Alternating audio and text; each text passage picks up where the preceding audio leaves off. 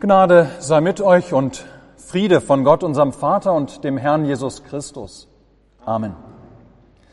Gottes Wort, das der heutigen Predigt zugrunde liegt, ist die vorhin gehörte Lesung aus dem Alten Testament, der sogenannte erste Schöpfungsbericht im ersten und zweiten Kapitel von Genesis, von ersten Mose.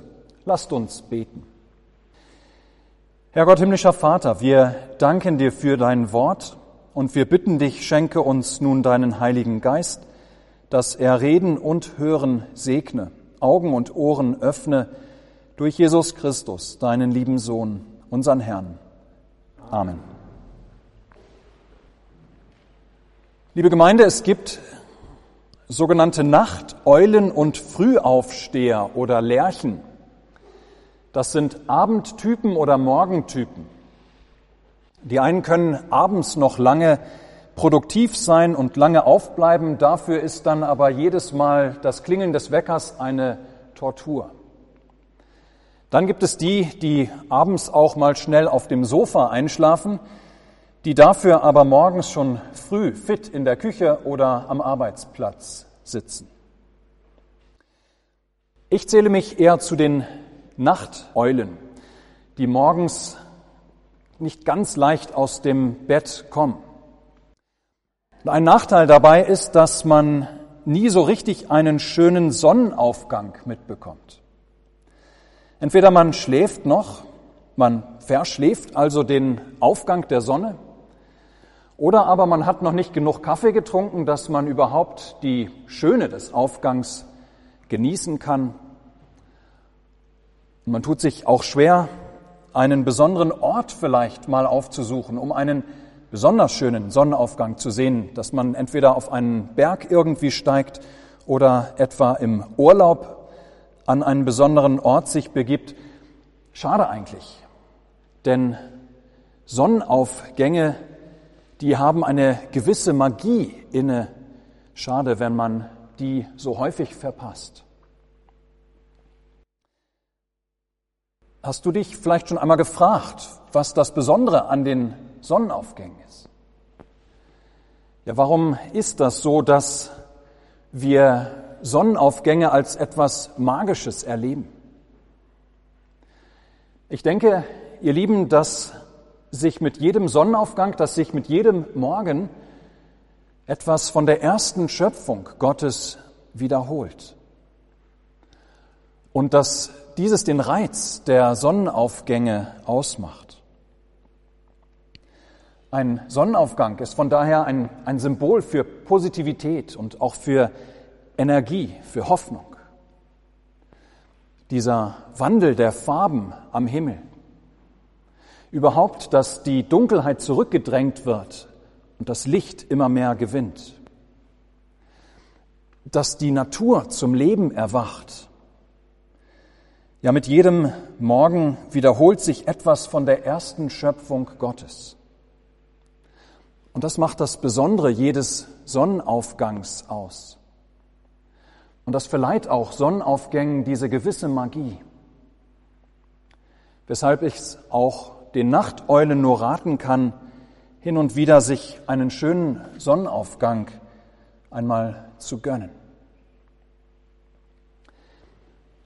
Nun haben wir eben die längere Lesung aus dem Alten Testament gehört, diese sogenannte erste oder der erste Schöpfungsbericht, wie alles begann, wie die Sonne, wie die Sonne zum ersten Mal über die Dunkelheit das Licht und seine vielen Farben gebracht hat, wie zum ersten Mal die Natur erwacht zum Leben wie sich zum ersten Mal Nebeltropfen bilden und die Erde getränkt haben. Wie sich an sich tote Moleküle und Elemente in einem zutiefst faszinierenden Zusammenspiel zum ersten Mal zusammengeschlossen haben und eine Pflanze oder eine Tierart oder einen wahnsinnig komplexen menschlichen Körper gebildet haben. Wir bekommen mit diesem ersten Schöpfungsbericht am Anfang der Bibel einen Blick zurück auf den Anfang der Zeit und auf den Anfang unserer Welt. Dabei müssen wir wissen, dass dieses kein wissenschaftlicher Blick ist. Nicht in dem Sinne, wie wir heute Wissenschaft verstehen und nicht im Sinne unseres heutigen Weltbilds. Auf den ersten Seiten der Bibel wird eben nicht gleich einem modernen Lehrbuch wird eben nicht wissenschaftlich erklärt, wie es im Einzelnen zur Entstehung unserer Welt und Zeit gekommen ist. Zumal das, was berichtet wird, vor dem Sündenfall liegt. Und der Sündenfall, der hat die Welt, hat den Kosmos, hat das alles wesentlich verändert, beeinträchtigt, auch unseren Blick darauf verändert und beeinträchtigt, so dass wir gar nicht mehr hinter diesen Sündenfall so richtig zurückkommen können. Ja, wir können gar nicht mehr so richtig erkennen, wir können gar nicht mehr richtig denken, wie es vor dem Sündenfall gewesen sein mag, ja, wie es vor dem Fall gewesen sein mag in einer Welt ohne Sünde, im Paradies der ersten Schöpfung. Aber ein paar Dinge können wir festhalten und lässt uns dieser Schöpfungsbericht am Anfang der Bibel wissen. Einmal, dass Gott, der Gott der Bibel, der dreieinige Gott, der sich in der Bibel offenbart, ja, dass dieser Gott Herr der Welt ist und Herr der Schöpfung. Die Schöpfung ist eben kein Zufallsprodukt. Es ist sehr interessant, dass das kleine Israel im Unterschied zu seinen kompletten Umwelt und den ganzen vielen, viel größeren Völkern, der Babylonier und der Ägypter und so weiter, ja, es ist sehr interessant, dass das kleine Israel sich in diesem Punkt von seinen Nachbarn abgrenzt. Die Nachbarkulturen, die kannten irgendwelche Zeugungsmythen, durch die die Welt entstanden ist.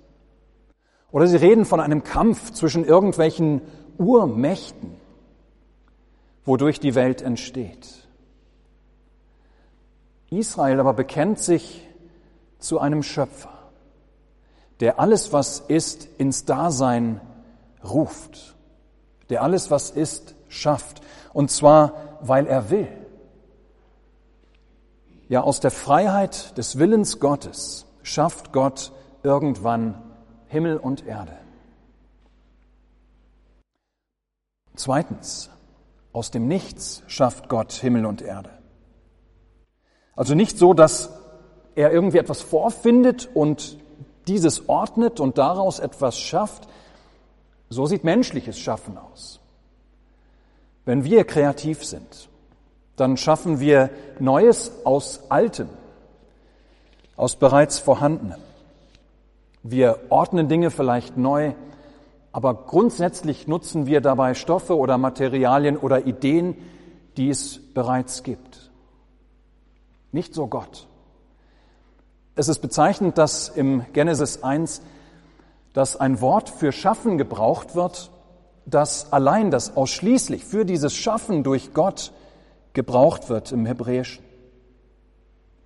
Das heißt, Gottes Schaffen der Welt, das wird selbst auf sprachlicher Ebene unterschieden von dem menschlich kreativen Prozessen des Hervorbringens und Schaffens. Das heißt, dass das, was Gott am Anfang der Welt tut, indem er unseren Kosmos ins Sein hebt, indem er Himmel und Erde schafft, ja, das ist analogielos, das ist beispiellos. Drittes. Tohu Wabohu. So wird die Erde nach der Erschaffung zuerst beschrieben. Und dieses hebräische Wort ist selbst in die deutsche Sprache übernommen worden. Tohu war Bohu, leer und wüst. Wüst und leer, schreibt Luther, leer und ungeordnet, öde. Aber dann hebt Gott aus diesem Tohu Wabohu, aus der anfänglichen Gestaltlosigkeit, aus dem Chaos, das ist vielleicht das moderne Wort, was sehr gut dazu passt, Gott hebt aus dem Chaos heraus eine gute, eine geordnete Schöpfung. Und ihr Lieben, dieses Bild, des Heraushebens des Kosmos aus dem Chaos, des Heraushebens der Schöpfung aus dem Tohu Wabohu. Dieses Bild ist ein besonders hilfreiches Bild für uns.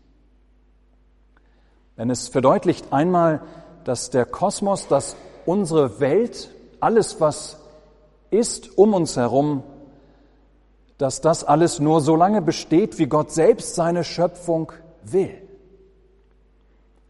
Dass die Schöpfung nur so lange besteht, wie Gott sie über dem Chaos hält und trägt. Und dieses Bild verdeutlicht sehr schön, dass das Chaotische, dass das Tohu Wabohu immer als Bedrohung noch da ist. Ja, am Rande des Geschaffenen am Rande der Ordnung durch Gott. Aus dem Chaos hebt Gott die Schöpfung heraus, aus der Unordnung gestaltet er eine geordnete Welt, wo aber sein Licht aufhört, ist die Dunkelheit. Wo die Ordnung entsprechend dem Willen Gottes zu Ende ist, seine Grenze findet, da ist die Unordnung. Das wird uns gleich noch beschäftigen, wenn es um den Menschen geht. Aber so viel können wir schon mal festhalten. Aus dem Tohu Wabohu, aus dem Chaos hebt Gott eine Schöpfung heraus. Und viertens, diese Schöpfung ist, wie wir dann geregelt hören werden, sie ist gut, sogar sehr gut.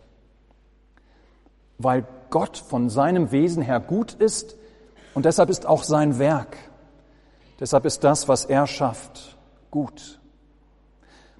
Es kennt keine Fehler. Nein, was Gott ins Leben hebt, ist gut.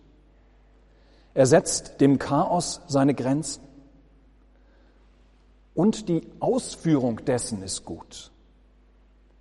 Ja, was am Ende, was am sechsten Tag steht, als Ergebnis des Schaffens Gottes, das entspricht dem Willen Gottes, das ist so geworden, wie Gott es sich vorgestellt hat. Gut. Wir haben nicht Zeit, die einzelnen Schöpfungstage durchzugehen, um miteinander zu entdecken, wie Gott die Schöpfung in seiner Vielfalt kreativ ordnet, wie er schrittweise in Schöpfungstagen die Welt aufbaut, nach und nach ins Leben ruft.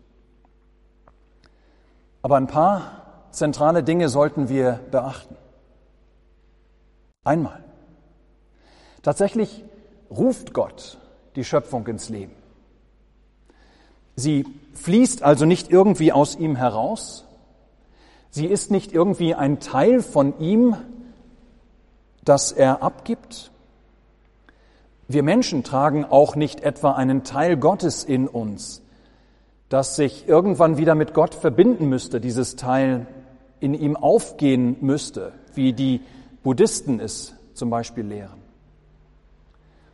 Nein, allein durch sein Wort ruft Gott ins Dasein, was vorher nicht da war, schafft er aus dem Nichts.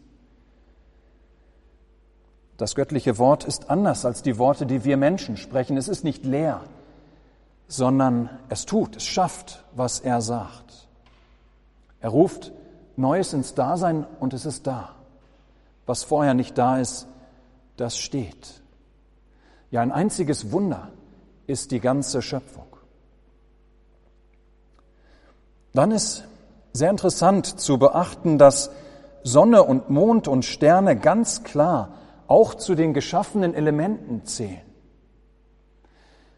in der Umwelt Israels, und das kennen wir auch von, den nordischen, von der nordischen Mythologie, in Israels Umwelt werden die Himmelskörper als Gottheiten verstanden. Sie sind also Götter, die Sonne, Sol. Ja, diese Götter, die geehrt und angebetet werden sollen. Israel aber weiß, dass die Sonne nichts als ein geschaffenes Gestirn ist. An unserer Stelle begegnet sogar dieser, dieser abwertende, dieser degradierende Ausdruck, Luther übersetzt es mit Licht, aber noch wörtlicher übersetzt steht da Lampe. Ja, nichts mehr als eine Lampe ist die Sonne, die Gott geschaffen hat zum Wohl seiner anderen Geschöpfe, der Pflanzen, der Tiere und der Menschen. Ferner ist interessant, dass in der progressiven Erschaffung der Lebewesen wieder das, dieses Verb bara, dieses allein für Gottes schöpferisches Handeln vorgesehene hebräische Wort genutzt wird. Am Anfang also, da ruft Gott Licht und Tag und Nacht und Wasser und Meer, Sonne und Mond allein durch sein befehlendes Wort ins Dasein. Und dann kommt es aber bei der Erschaffung der Lebewesen zu einem direkteren schöpferischen Handeln. Wir können uns vorstellen, wie Gott vielleicht jetzt seine Hände gebraucht, um das weitere Leben, um die Pflanzen- und die Tierwelt zu erschaffen. Und dann gibt es bei den Menschen sogar noch eine Steigerung. Ja, viel inniger und viel intensiver schafft Gott den Menschen. Und dafür brauchen wir nicht einmal nach dem zweiten Schöpfungsbericht zu gucken, sondern das wird selbst in diesem ersten Bericht der Schöpfung ganz deutlich. Es heißt, dass die Pflanzen und die Tiere aus der Erde hervorgehen oder dass Gott sie aus der Erde hervorgehen lassen lässt. Das heißt, wir können uns vorstellen, die Pflanzen und Tiere, sie sind von unten her, wachsen sie aus der Erde hervor. Das heißt, Gott schafft sie mittelbar, durch die Erde lässt er sie hervorgehen. Aber der Mensch wird ganz unmittelbar, direkt von oben herab geschaffen. Und zwar nach seinem Bild, nach dem Bild Gottes, ihm entsprechend ein Wesen, das ihm gleich ist. Was das genau heißt, ist wieder so ein Punkt, den wir nicht genau beantworten können, weil wir hinter den Sündenfall nicht zurückkommen können weil wir den Menschen nicht sehen können, wie er war vor dem Fall. Und der Sündenfall hat gerade an der Gott-Ebenbildlichkeit des Menschen ähm, eine ganz starke Beeinträchtigung gebracht, den Menschen wesentlich verändert durch die Sünde. Die Vorrangstellung der Menschen bei der Schöpfung ist unschwer auch an dem Wort zu erkennen, das Gott an die ersten Menschen richtet. Er segnet sie mit Fruchtbarkeit und überträgt ihnen die Verantwortung über all das Geschaffene. Ja, sie sollen die Schöpfung in seinem Auftrag verwalten. Dass dies der Menschheit nicht immer gelungen ist in der Geschichte, das liegt auch wieder an diesem Bruch, an dieser Zäsur, die mit dem Sündenfall gekommen ist. Ja, heute. Stichworte. Atomwaffen, Klimaveränderung, Ab Abholzung der Regenwälder, Plastikmüll. Heute mehr denn je erkennen wir, wie sehr wir Menschen statt verantwortlich die Schöpfung zu verwalten, durch die Sünde sie immer wieder an den Rand der Zerstörung auch bringen. Damit sind wir bei einem Thema, das zwar nicht in unserem Text direkt angesprochen ist, wovon aber unbedingt im Kontext der guten Schöpfung Gottes zu reden ist. Und zwar von dem Potenzial, das im Menschen schlummert, den Gott nach seinem Ebenbild geschaffen hat. Ja, dieses Potenzial, sich gegen seinen Schöpfer zu stellen. Ich weiß nicht, ob euch dieser Begriff Backdoor etwas sagt. Eine Backdoor, wörtlich eine Hintertür, bezeichnet man heute in einem Computerprogramm, in einer Software eine Möglichkeit, unter Umgehung der normalen Zugriffssicherung Zugang zu einem Programm, Zugang zu einer Software zu bekommen. Also, statt durch die Vordertür irgendwie Eingang zu bekommen, was nicht möglich ist, weil diese Vordertür gesichert ist, Stattdessen kommt man ganz einfach durch eine Backdoor, durch eine Hintertür hinein, bei der kein Zugriffsschutz besteht. Voraussetzung ist natürlich, dass es solch eine Backdoor gibt. Der Mensch, indem er von Gott frei geschaffen wird, entpuppt sich als so eine Art Backdoor für das Chaos, aus dem heraus Gott die Welt eigentlich gehoben hat. Ja, durch den Menschen.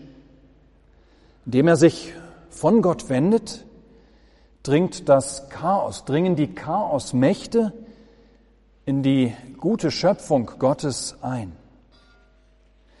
Die Schöpfung ist jetzt nicht mehr nur gut, sondern sie kennt nun auch das Böse, unter anderem Lüge und Misstrauen und Machtmissbrauch und Leid und Krieg und Tod. Aber, und damit schließen wir den Kreis zum heutigen Sonntag Jubilate und kommen gleichzeitig zum Schluss. Es ist nicht bei dem Sündenfall und dem Einfall der Chaosmächte in die gute Schöpfung Gottes durch die Backdoor geblieben. Nein, vielmehr hat Gott irgendwann im Laufe der Geschichte des Kosmos seinen Sohn in die Welt geschickt. Gesandt, die Chaosmächte zurückzuschlagen. Den Menschen, und Paulus sagt, sogar die ganze Schöpfung frei zu machen von dem Bösen, von dem Leid und Krieg, dem Tod. Am Ostermorgen, als der Gottessohn siegreich aus dem Grab aufsteht, da beginnt mit ihm eine neue Schöpfung. Er ist der Erstling dieser neuen Schöpfung, dieser Jesus Christus.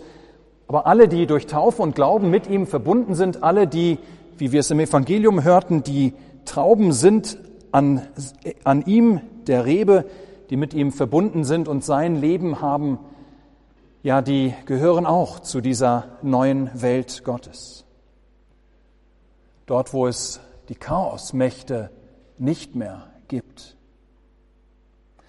Und deshalb, ihr Lieben, übrigens feiern wir Christen traditionell am Sonntag unsere Gottesdienste. Und nicht etwa am Samstag, an dem Tag, an dem siebten Tag, an dem Gott von dem Werk seiner Schöpfung ruhte, wie es noch das Volk des alten Bundes getan hat. Nein, weil wir dank Christus der neuen Schöpfung angehören, versammeln wir uns am liebsten am Sonntag im Namen Christi, am ersten Tag der Woche, am Tag der Auferstehung, am ersten Tag der neuen Schöpfung. Ich hatte diese Predigt begonnen mit dem Statement, dass sich mit jedem Morgen, dass sich mit jedem Sonnenaufgang etwas von der ersten Schöpfung Gottes wiederholt. Ja, jeder Sonnenaufgang erinnert uns an den allerersten Aufgang der Sonne, als Gott die Welt erschuf. Jedes Erwachen der Natur am Morgen ist eine Erinnerung an das erste Erwachen der Pflanzen und der Tiere und der ersten Menschen im Paradies. In ganz ähnlicher Weise wiederholt sich nicht mit jedem Sonnenaufgang, aber mit jedem Sonntagsgottesdienst etwas von der zweiten, etwas von der neuen Schöpfung Gottes. Ja, jeder Sonntagsgottesdienst ist ein kleines Osterfest das uns daran erinnert, dass wir dank der Auferstehung Jesus Christus in den ewigen Morgen seiner neuen Schöpfung hineingenommen worden sind. Wie großartig. Wir dürfen nicht nur die Schöpfung dieser Welt genießen, gerade im Frühjahr und im Sommer in unseren Breitengraden gibt es vieles zu genießen an der Schöpfung. Nein, dank Jesus Christus haben wir nicht nur das, sondern kommen wir auch in den Genuss der neuen und der ewigen Schöpfung, zu der es Gott sei Dank dann auch keine Backdoor mehr gibt. Amen. Der Friede Gottes, welcher höher ist als alle Vernunft, bewahre eure Herzen und Sinne in Christus Jesus. Amen.